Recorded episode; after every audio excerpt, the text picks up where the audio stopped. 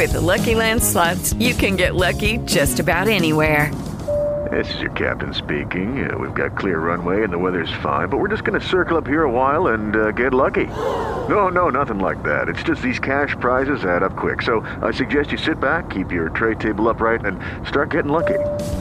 Play for free at LuckyLandSlots.com. Are you feeling lucky? No purchase necessary. Void where prohibited by law. 18 plus terms and conditions apply. See website for details.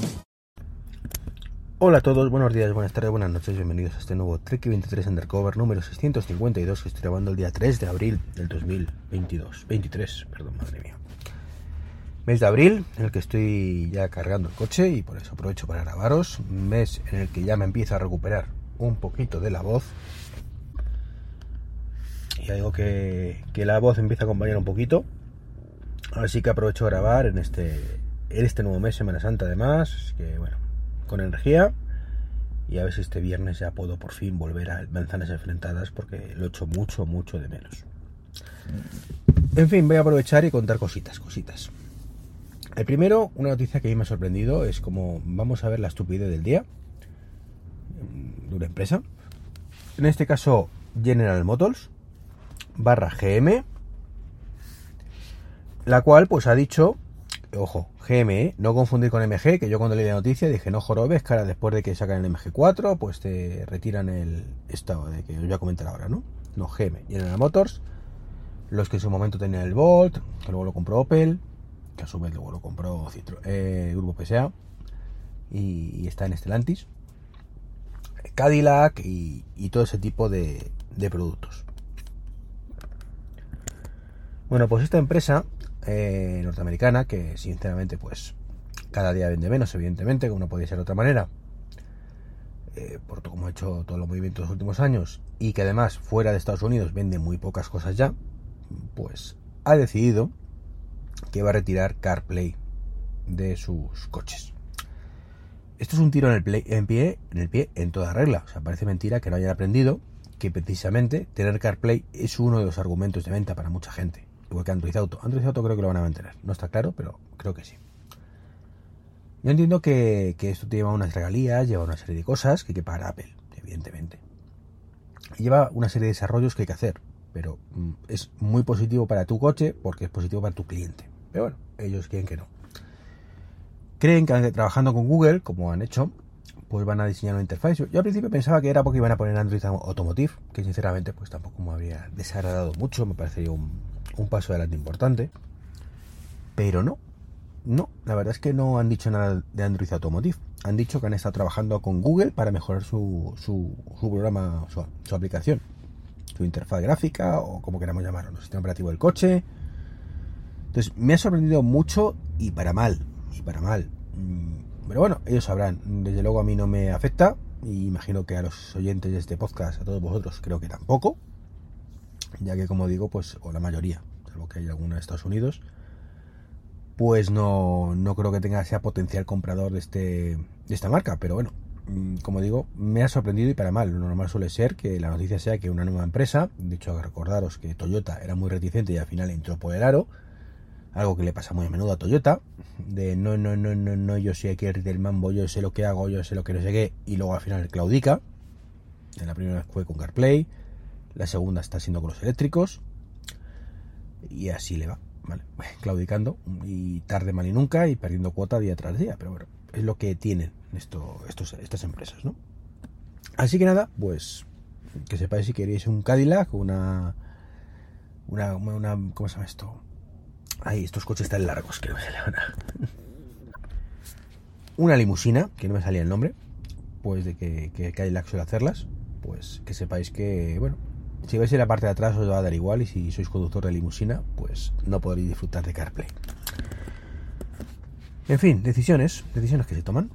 Igual que hay rumores, se dice, se comenta, se rumorea que el iPhone 15, bueno, pues va a estar capado, de manera que sí llevará USB-C, pero solo el USB-C si usas un cable del Apple, pues será el que vaya a la máxima velocidad y patatín patatán insisto, rumores, ¿vale?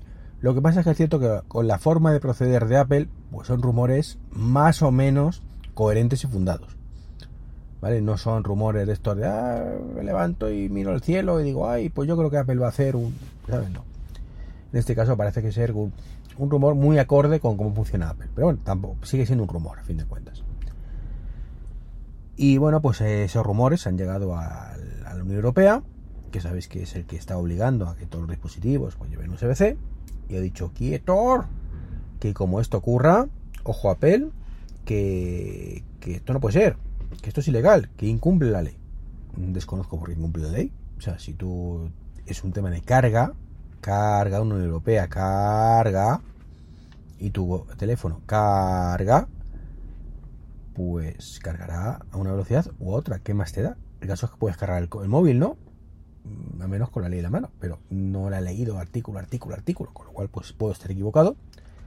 Pero bueno, no sé muy bien a qué se van a agarrar, como digo, esto es de la Unión Europea, que en este caso creo que, si bien tiene razón, porque es una jodienda que Apple haga este juego sucio, eh, es una decisión empresarial. Es que es así, es que es una decisión empresarial. Te puede gustar o no, pero mm, no sé, yo creo que no, no estoy de acuerdo en que intervenga en esto, como en casi nada.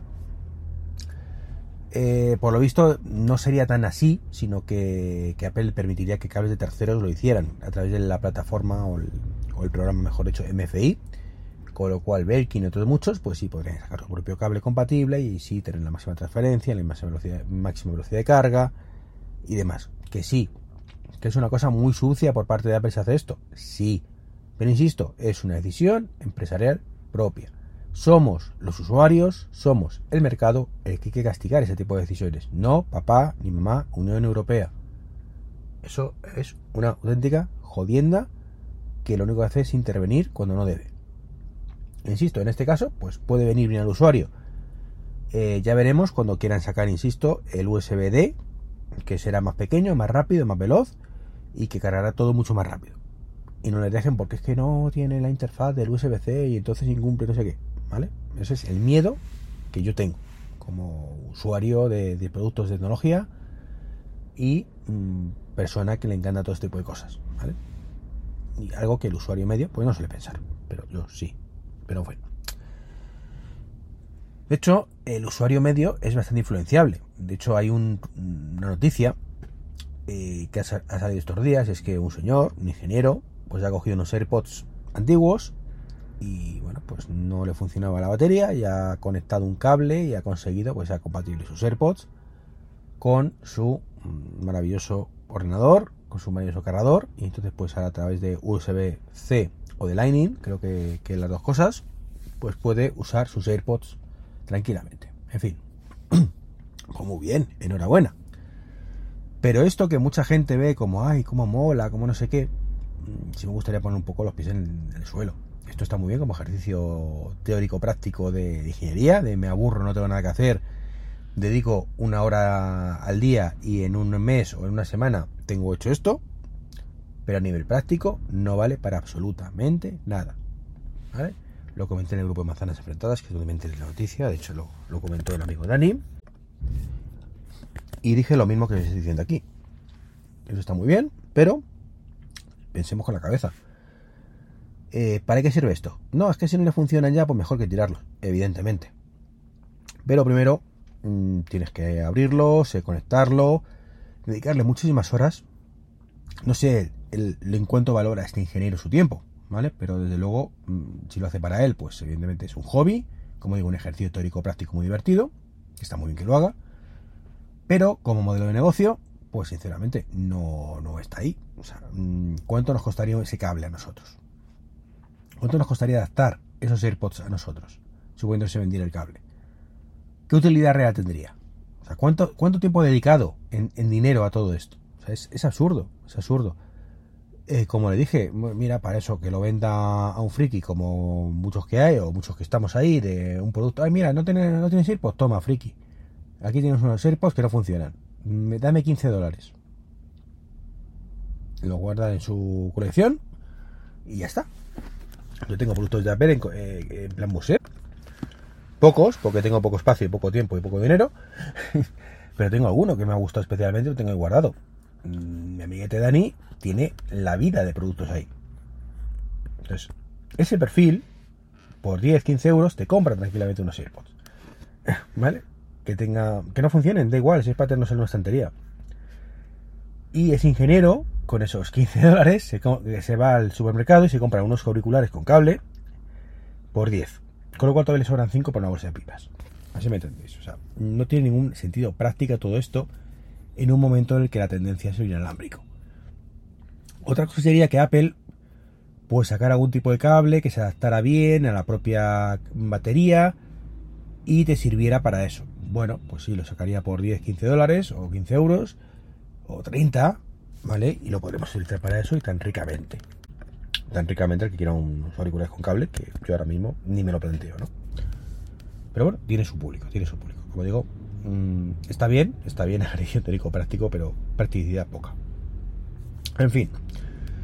Y llegamos al último punto del día, cuando la moto esta que está pasando por aquí me deje, y es eh, la WWDC, que es una WWDC que me está entusiasmando. Y no me está entusiasmando por el eterno rumor de las gafas, que si salen estupendo, si no salen también estupendo. Ya sabéis lo que opino de la gafa, ¿vale? Que a mí me va a encantar, pero probablemente, pero para el público mainstream no, y como modelo de negocio no, ¿vale? Ese es el resumen.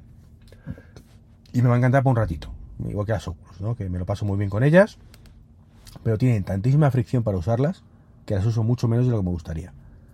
Pasan semanas o meses sin utilizarlas por ese tipo de cosas, porque es que claro, hoy me quiero poner las gafas, mierda, están sin batería porque hace mucho que no se utilizo, vale. Venga, las he cargado, mm, ¿tengo salón libre? Pues no, pues tampoco puedo. ¿Está salón libre? Sí, venga, pues puedo, muevo todo y me pongo a jugar. Y en ese momento, pues llamar al portero, qué cosa, te le quitan la gafa, en fin, un rollo patatero. Eh, está bien, estuve el otro día hablando con, con Julio César Fernández, que, seguro que conocéis de Apple Coding, y tuvimos un intercambio de opiniones, curiosete, eh, y, la verdad es que en esto tengo que decir que tiene razón. O sea, esto, si lanza algo en ese plan, será prototipo, pero el problema es que la gente no va a entender que es un prototipo. Claro. Si entendemos todos que es un prototipo, que sirve para que lo compren cuatro, que sean desarrolladores, y para que empiecen a desarrollar para la gafa real que saldrá después, pues bueno, es un primer paso y ya está. Lo que pasa es que es un primer paso que Apple no suele dar. Esa es la historia, no suele dar ese paso. No es como el Apple Watch Series 1, como comenta la gente. El Apple Watch Series 1 era un producto terminado, que luego iba peor de lo que esperábamos, pero un producto terminado, mucho más abierto de lo que cualquiera hubiéramos esperado en aquel momento. Yo jamás, jamás eh, me esperaba el Apple Watch Series, bueno, Series 1, Series 0, como el que salió. Y me encantó ese producto. Que luego te lo ponías, iba un poco más lento y con el tiempo pues se volvió obsoleto. Sí, pero como producto era brutal para lo que otro salió. Esto va a estar en el extremo opuesto de todo esto. Un producto caro, si se cumplen los rumores, insisto. Un producto muy caro, un producto que vamos a tener que tener una fricción enorme para poder utilizar y un producto muy voluminoso y poco práctico inicialmente como digo, me choca mucho que esto lo haga Apple, pero todo parece indicar, eh, no ya el rumor, sino parece que es un secreto a voces. De hecho, uno de los eh, responsables de los eventos de Apple, creo que, que, era de esto, incluso ya tuiteó o puso en Instagram o algo así, una story, que decía que era la keynote más importante que él está, desde que él estaba. Eh, y además incluso puso un muñequito, un emoji, una gafa de sol, con lo cual, bueno, en fin, que yo creo que es un secreto a voces que saldrá sí o sí, porque se han perrado que tiene que salir sí o sí. Yo particularmente insisto que deberían esperar quizás un poquito más, pero depende del enfoque que le den, pues será una cosa, será otra. Más allá de esto y del rumoraco que ha saltado Urman estos dos días, este fin de semana, en el que dice que pues eh, WatchOS 10 tendrá un rediseño importante, bueno, vale, yo ya dije que en su momento que es la versión 10, que espero que tenga cosas importantes, que si no vaya mierda de versión 10, pero más allá de esto, no entro en detalles y me encanta. Me encanta que tengamos una, una WWDC sin prácticamente ningún tipo de rumor y sin prácticamente ningún tipo de detalle. No se ha filtrado absolutamente nada, más allá de las hipotéticas gafas, que son más que una filtración, es un secreto a voces, insisto. Visor, más que gafa.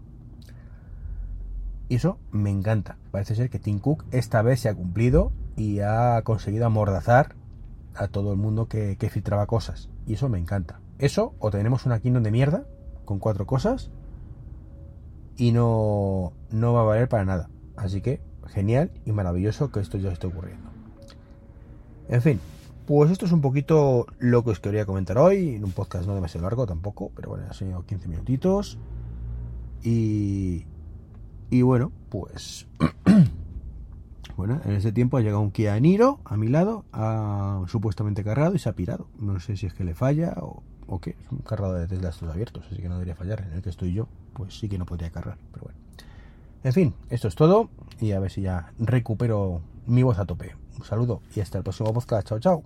With Lucky you can get lucky just about anywhere. Dearly beloved, we are gathered here today to. Has anyone seen the bride and groom? Sorry, sorry, we're here. We were getting lucky in the limo and we lost track of time. No, Lucky Land Casino, with cash prizes that add up quicker than a guest registry. In that case, I pronounce you lucky. Play for free at LuckyLandSlots.com. Daily bonuses are waiting. No purchase necessary. Void where prohibited by law. 18 plus. Terms and conditions apply. See website for details.